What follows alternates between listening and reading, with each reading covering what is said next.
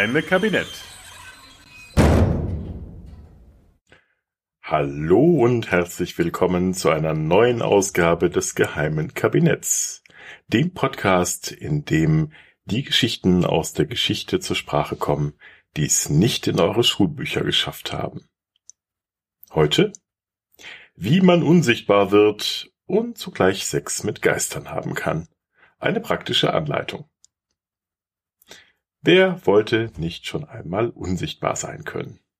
Das hätte schon so praktische Vorteile, könnte ich mir vorstellen. Man könnte unerkannt in Kinos gehen, man könnte Bücher in die Bücherei zurückbringen, die man seit langem äh, peinlicherweise vergessen hat und vieles mehr. Wie man das hinbekommt und zudem auch noch gleichzeitig Erfolg bei geisterhaften Frauen bekommen kann, das berichtet ein Text in der sogenannten Sloan Collection der British Library in London. Okay, dann lasst uns das mal probieren.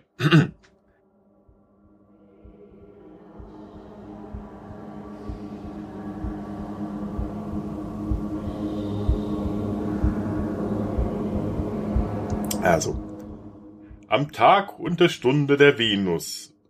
Moment, das geht ja schon gut los hier.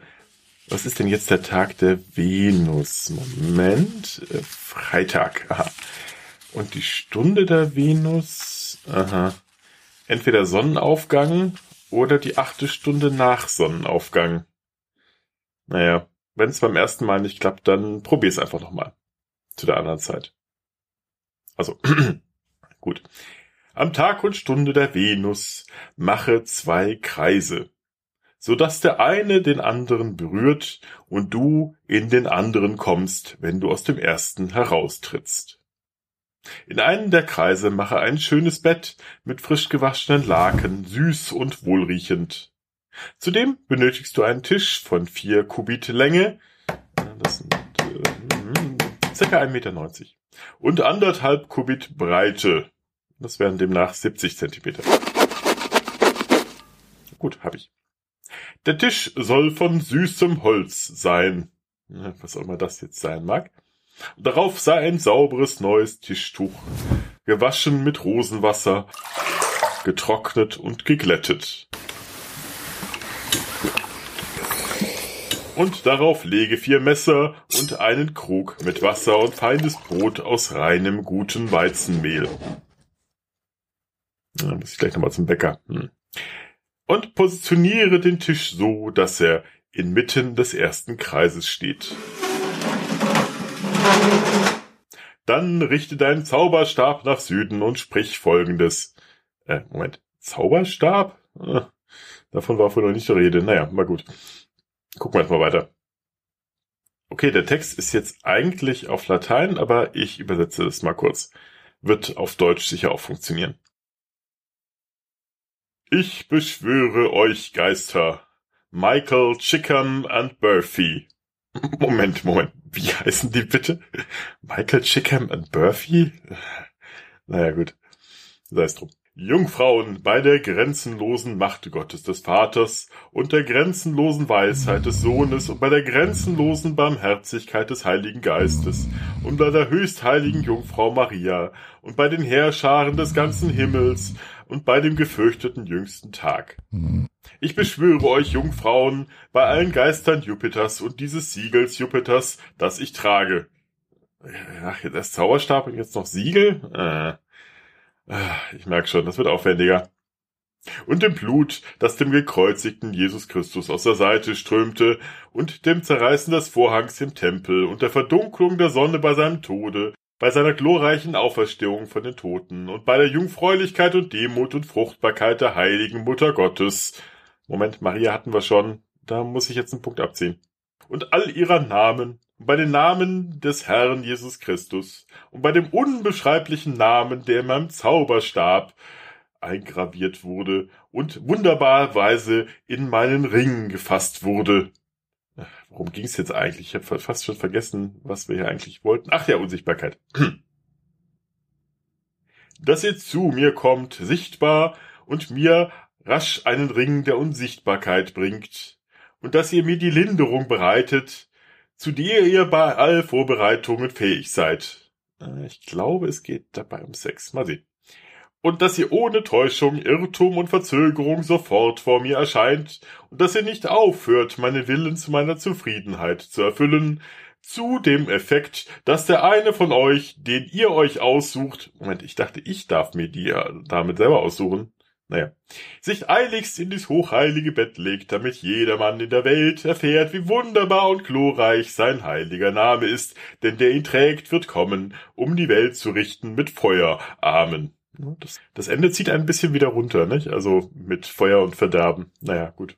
Das sage dreimal. Was, den ganzen Samen nochmal? Vergiss es. Ich mach einfach weiter. Und du wirst drei schöne Frauen sehen, die mit sich sehr echtes Fleisch und Wein bringen und zum Tisch kommen.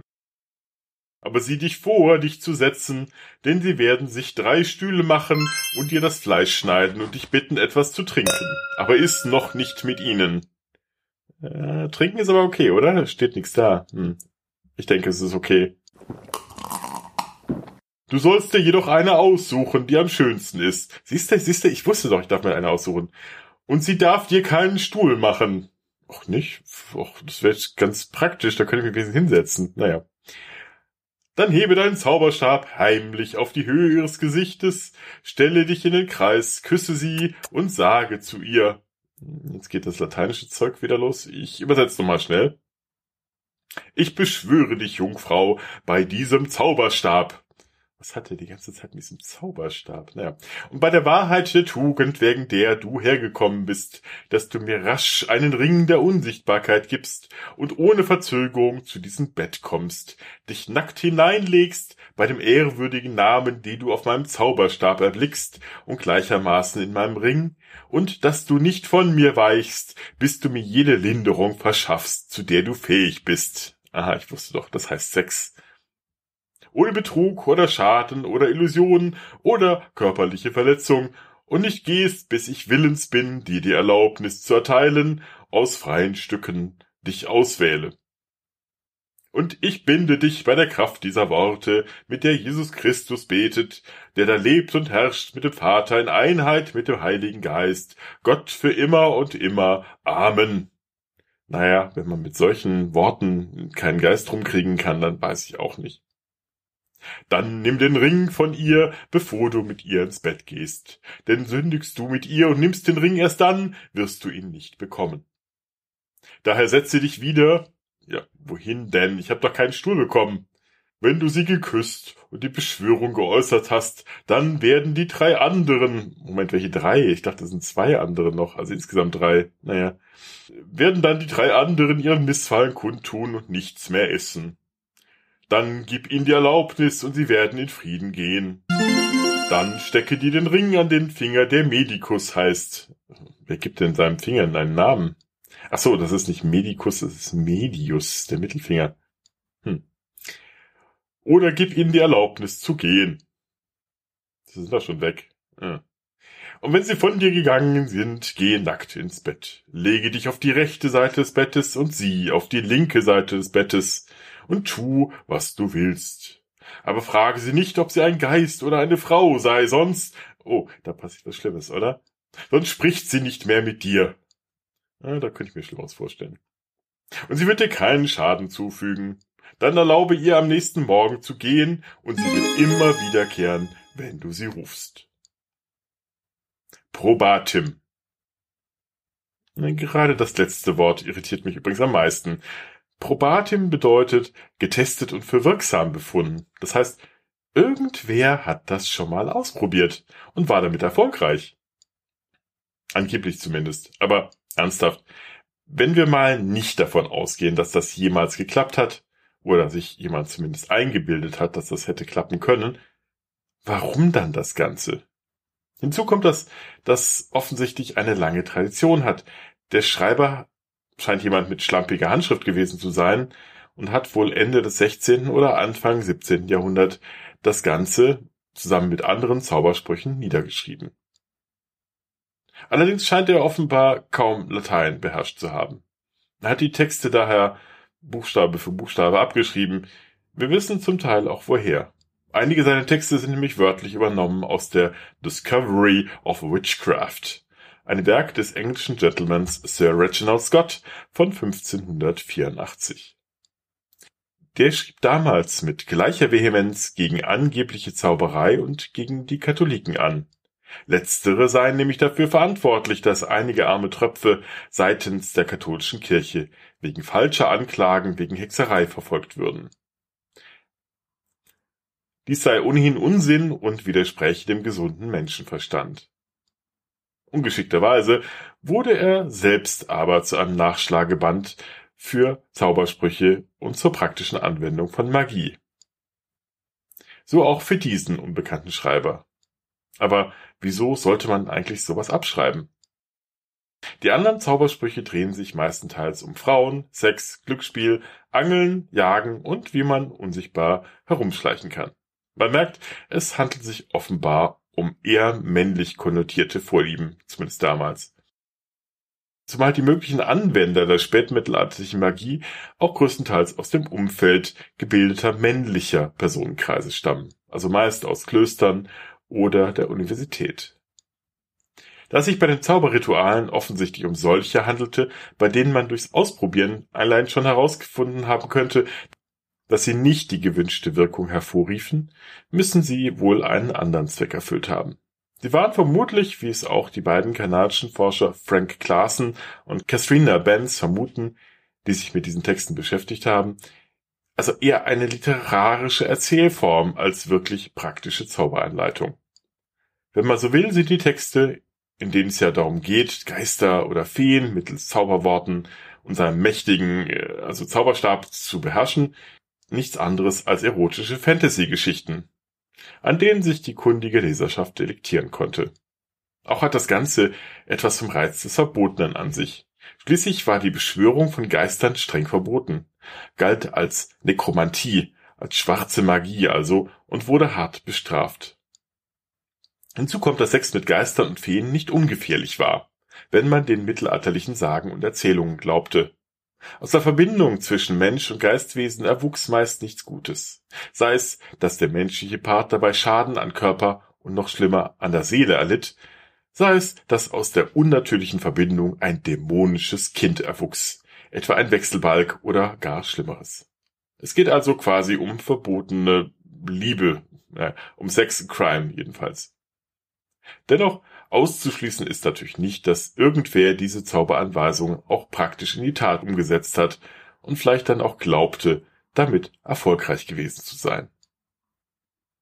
Die Idee, dass man mit Geistern Sex haben könnte, ist auch damals nicht neu.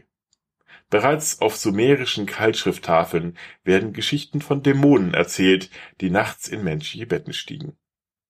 Und danach findet sich immer wieder Erzählungen verteilt über die ganze Welt, übernatürliche Wesen, Geister, Dämonen hätten Sex mit Schlafenden gehabt.